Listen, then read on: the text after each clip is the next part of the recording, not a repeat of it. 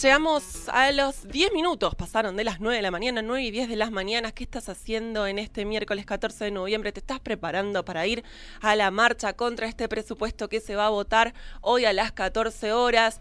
Eh, estás yendo al trabajo, ya estás en tu trabajo. Contanos en las redes sociales de las brujas, arroba NQPB en Twitter, en Instagram. Nos quemaron por brujas en Facebook. Estamos en Radio Presente hasta las 10 de la mañana y como cada miércoles en todo este año, estamos en comunicación con Candelaria Boto, coordinadora en Ecofeminita, economista, feminista, docente, militante, activista de la campaña nacional por el derecho al aborto legal, seguro y gratuito. Si hemos hablado este año del aborto legal, seguro y gratuito y seguiremos haciéndolo. Muy buenos días, Cande. Como cada miércoles desde este lado de las brujas te saludamos. ¿Cómo estás? Muy bien, muy buenos días a ustedes.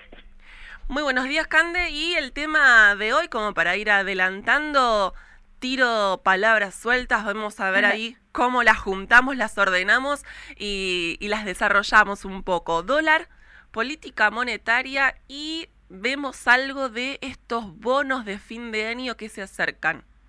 Sí, eh, bueno, voy a unir todo y voy a terminar con lo de Por favor. que es un poco el tema del día, que es a, donde estamos yendo todos y todas.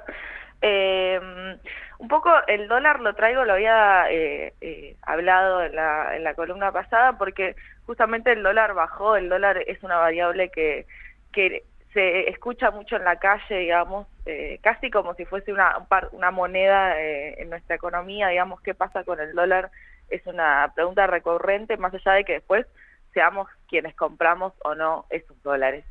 pero la verdad es que este año hubo más de cinco meses de corrida cambiaria, donde el tema del dólar fue muy relevante y ahora que esté bajando pareciera un éxito, ¿no? Digamos, como un, un éxito de la política monetaria que esté bajando eh, esta variable para la economía. Entonces, lo que hay que tener en cuenta esto es a costa de qué está bajando y por qué está bajando el dólar. Y acá hay que tener en cuenta justamente la política monetaria, que es la política monetaria con un nuevo presidente del Banco Central, que es San Leris, una política monetaria completamente contractiva, digamos, y creo que ahí sí lo podemos evidenciar todos y todas, eh, y, se ven los indicadores obviamente en la falta de consumo, en la caída de la actividad económica, porque está muy caro, digamos ahí por un lado inflación, y por el otro lado la suba de la tasa de interés para mantener el el dólar tan tan bajo, digamos, tan bajo, igual pensémoslo en un año, es creció un montón, Sí. Sí, bueno, pero imposibilita justamente, por ejemplo, las cuotas, ¿no? Ir a comprar algo en cuotas es imposible hoy porque no hay más cuotas sin interés y el interés que tienen esas cuotas son altísimos. Las personas, por ejemplo, que se endeudan con tarjeta de crédito, Claro. es una locura el, eh, el, tipo de interés que se está pagando y en ese sentido obviamente que eh, la gente prefiere no usar la tarjeta o usarla en un solo pago.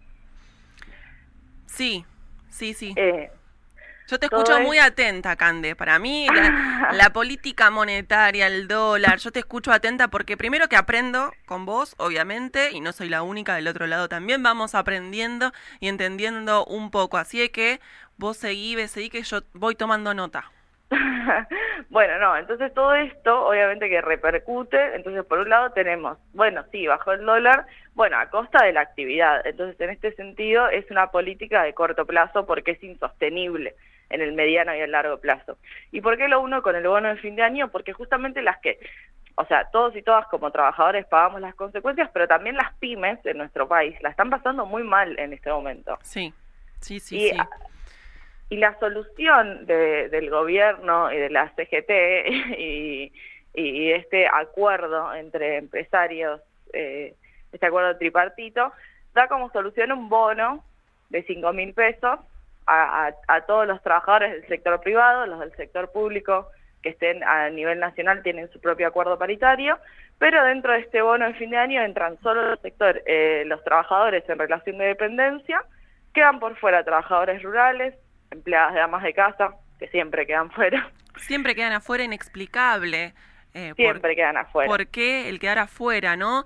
No recibirán los bonos, como bien decís, trabajadores, trabajadoras del sector público nacional, provincial, municipal, cualquiera sea su modalidad de vinculación o régimen laboral aplicable. Les estatales también acordaron una compensación similar que se incluirá a cuenta de la paritaria, lo cual también queda dibujado ahí en una posible paritaria, ese bono se pierde. Sí, porque también, eh, digo, eh, si bien se, se planteó, todo esto pasó en una semana, estas negociaciones, eh, hay un artículo que lo que permite es justamente, bueno, que cada sector, como las pymes están muy mal, y son las pymes las que lo tienen que pagar, no es que el Estado va a hacer una erogación o, algo por el estilo, eh, entonces lo que se dice es que, bueno, que sectores que estén en, en crisis o en urgencia pueden ver qué monto pagan y en qué plazos. Digamos, en vez de que sea 5.000 en dos cuotas, como es el, el bono oficial, digamos, podría ser menos en más cuotas. O sea que abre la puerta, digamos, a, bueno, obviamente que hay un montón de pymes que no lo van a poder pagar, ¿qué es lo que se hace con eso? Y de hecho yo ayer hablé con el con José Urtubey, que es dirigente de la UIA, y decía, y bueno, va a haber muchas pymes que no la van a poder pagar. No van a poder, muchas pymes están eh, cerrando o ajustando, echando, digamos, siendo eh, el eslabón de este ajuste eh, y, teniendo que encima, digo, pagar un bono de fin de año que aparte es un bono que no le cierra a nadie por ningún lado. No, y además lo que hay que decir, porque después cuando eh, me comuniqué con la gente de APIME, que son eh, una de las centrales principales de las pymes, lo que me decía es, igual nosotros necesitamos que haya, o sea, no lo podemos pagar, hay muchas pymes que no lo pueden pagar, pero necesitamos que haya un bono porque la actividad está frenada. Claro. O sea, como que por un lado, ah, muy simple, pero me decía, mis trabajadores son mis clientes también. Claro, necesitan plata. al menos una inyección mínima, ¿no? De, de, plata como para activar algo de, de ese consumo mínimo.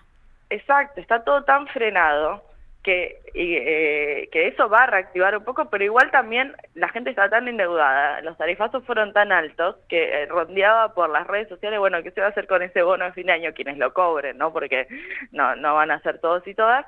Bueno, la mayoría va a pagar deudas, como que es un panorama bastante, eh, bastante gris el, que, el que tenemos en este fin de año y que obviamente se, se, se evidencia, se caracteriza toda esta situación en lo que es el presupuesto 2019. Y acá queremos llegar, Cande.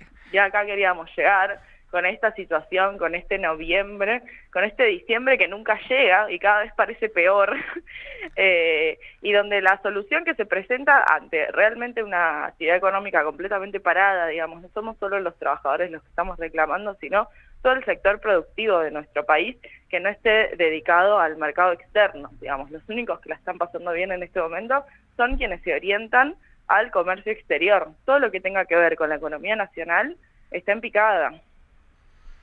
Entonces, es, es, es una recesión muy profunda por unas malas políticas económicas, por un mal planteo del modelo económico, donde es muy difícil levantarse. Y el presupuesto de 2019, que ya en sí planifica una caída para el año que viene del 0,5, de hecho cuando vemos los números del Fondo Monetario Internacional, que es eh, quien nos tutela hoy en día, la caída que dicen ellos es más de tres veces eso, es 1,6. Entonces, por un lado nos mienten los números, y por el otro lado ya esos números, aunque sean mentiras, ya establecen una caída. Entonces, la verdad es que es un, eh, digamos, como gobernante o alguien que esté a, cargo de todo esto, ya plantear de forma tan clara, ¿no? Sí, que, sí, va, tan, que va a seguir la recesión tan y que vamos a seguir, exacto, tan explícitamente y obviamente que es indignante y obviamente que, que nos encuentra a todos y todas en rechazo de eso.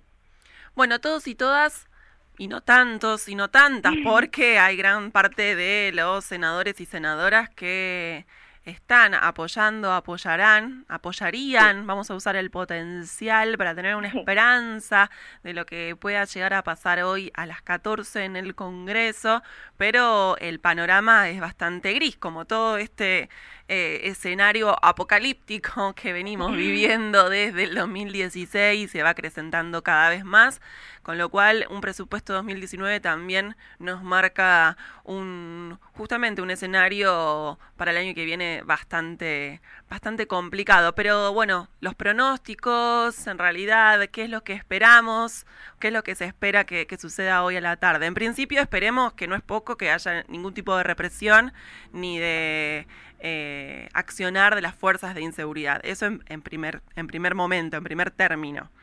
Sí, eso es, difícil plantearlo con, con este gobierno. Eh, lo que se espera a nivel político, lo, lo que se dice es que se va a aprobar el presupuesto, un poco la lo que dicen quienes lo van a aprobar y, supuestamente no están de acuerdo, es que bueno, que igual hay que aprobar el presupuesto porque es la ley de leyes y es necesario, y si no te quedas con un presupuesto del año pasado, como, no, no, hay una justificación muy profunda, de hecho a mí me, me quedó algo de, una calificadora internacional cuando hice la calificación de, Argentina hace poco, que es la calificadora Fitch, que nos bajó eh, la calificación, obviamente. Eh, en, el informe lo que decía es, bueno, como algo bueno de este gobierno, porque igual apoyan a este gobierno porque es neoliberal, están de acuerdo en las políticas, digamos, bueno, les está yendo mal en la economía, les bajo la calificación, pero igual yo creo que este gobierno es bueno. Eh, y cuando decían eso, o sea, bueno, no tienen la mayoría en el Congreso y sin embargo pueden aprobar un presupuesto de ajuste. Es decir, que la oposición, o sea, tienen eh, apoyo de parte de la oposición en presentar un presupuesto de ajuste y lo dice con esas palabras. Una calificadora eh, internacional. Claro, no lo dice lo que era 678, digamos, sino que lo dice una calificadora internacional. Entonces, como yo cuando lo leí y lo recorté, digo, bueno, ¿qué onda la oposición? ¿Se va a hacer cargo de esto, de que le está eh, sirviendo en bandeja, que está apoyando este presupuesto? Porque no se hicieron ninguna, o sea, no se presentaron modificaciones, reclamos, más allá de eh, algún monólogo lindo, ¿se entiende? Como, ¿qué se está proponiendo por fuera de eso? Y hoy en la mañana, mientras estaba desayunando, te cuento, Cande, que mm, el sábado abrirá por última vez el Buenos Aires Design. ¿Viste este histórico shopping de diseño, decoración? ¿Cierra? Cierra. Que funciona en el barrio de Recoleta. Bueno, eh, las negociaciones que hubo hasta la semana pasada para extender el contrato de, de, explotación con la empresa concesionaria fracasaron y el domingo el paseo comercial y gastronómico ya no abrirá las puertas. ¿Esto en qué se traduce? ¿No? Se traduce en que quedarán unos 70 locales cerrados y más de 700 personas desvinculadas de sus trabajos que se enteraron ayer. Hoy a la mañana va, a estar realizándose un corte de tránsito en las avenidas del Libertador y Pueyrredón justamente para reclamar eh, esos puestos de trabajo que pierden de un día para el otro. Cierra el Buenos Aires Design, que tiene una historia de muchos años, en el barrio de Recoleta, pero que habla un poco de este impacto en el consumo interno, ¿no? Un paseo gastronómico, un paseo de, de diseño, de decoración, un shopping, bueno, que cierra y que deja a más de 700 personas sin sus puestos de trabajo. Eh, sí, sí, creo que es, o sea, es reflejo de eso. Por ahí nosotros cuando lo decimos, o, nos pasa mucho dentro de los economistas que uno habla de todos estos números y demás, pero bueno, el impacto es claro, se ve en la calle y tiene que ver con esto. Tenemos la tasa más alta de despidos desde hace 12 años. Entonces, eh, todo esto impacta y se va acumulando, porque esa gente que no consigue trabajo, digamos, que ¿qué opciones hay para esas personas en este contexto? Entonces, los números se van recrudeciendo y son todas personas las que están atrás y eso no lo resuelve un bono ni lo resuelve eh, una política aislada, sino que lo que hay que pensar es justamente qué estamos desarrollando como modelo económico, qué, qué estamos proponiéndole a la gente. Porque el dólar bajó, pero decirle a la persona que perdió el laburo que el dólar bajó, no le importa. O sea, no, porque puede ser algo que salgan las noticias y demás, pero no, no, estamos en condiciones hoy de estar comprando dólares, ningún trabajador. Sí, sí, exactamente. El dólar bajó, pero eh, si no llegas a poder comprar la comida para esta noche, la verdad es que el precio del dólar, si bien impactan en los precios porque se maneja con, con el aumento del dólar, cómo impactan esos precios que terminamos consumiendo, la realidad es que está muy lejano. Cande, vamos a hacer un respiro Y mm, te agradecemos como cada miércoles esta comunicación, este resumen de situación, esta actualización de cada semana sobre la economía del país que cada vez se pone peor, como venimos diciendo. Nunca buenas noticias, pero bueno, eh, esto es así. Te, nos estaremos comunicando el miércoles que viene, ya llegando casi a los últimos programas de las brujas. Te mandamos un beso muy grande. Un beso enorme, chicas. Pasó Candelaria Boto, coordinadora en Ecofeminista, como cada miércoles trayendo esta columna de economía feminista. Las brujas, cuando son las 9 y 25 de la mañana, vamos a tomar unos mates y ya venimos.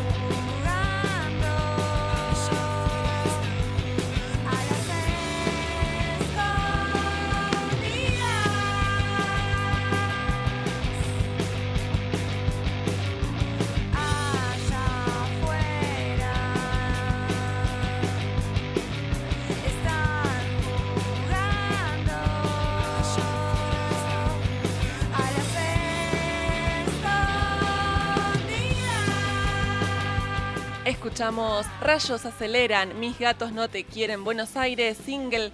Este es un adelanto de su próximo disco, Palmeras Gemelas.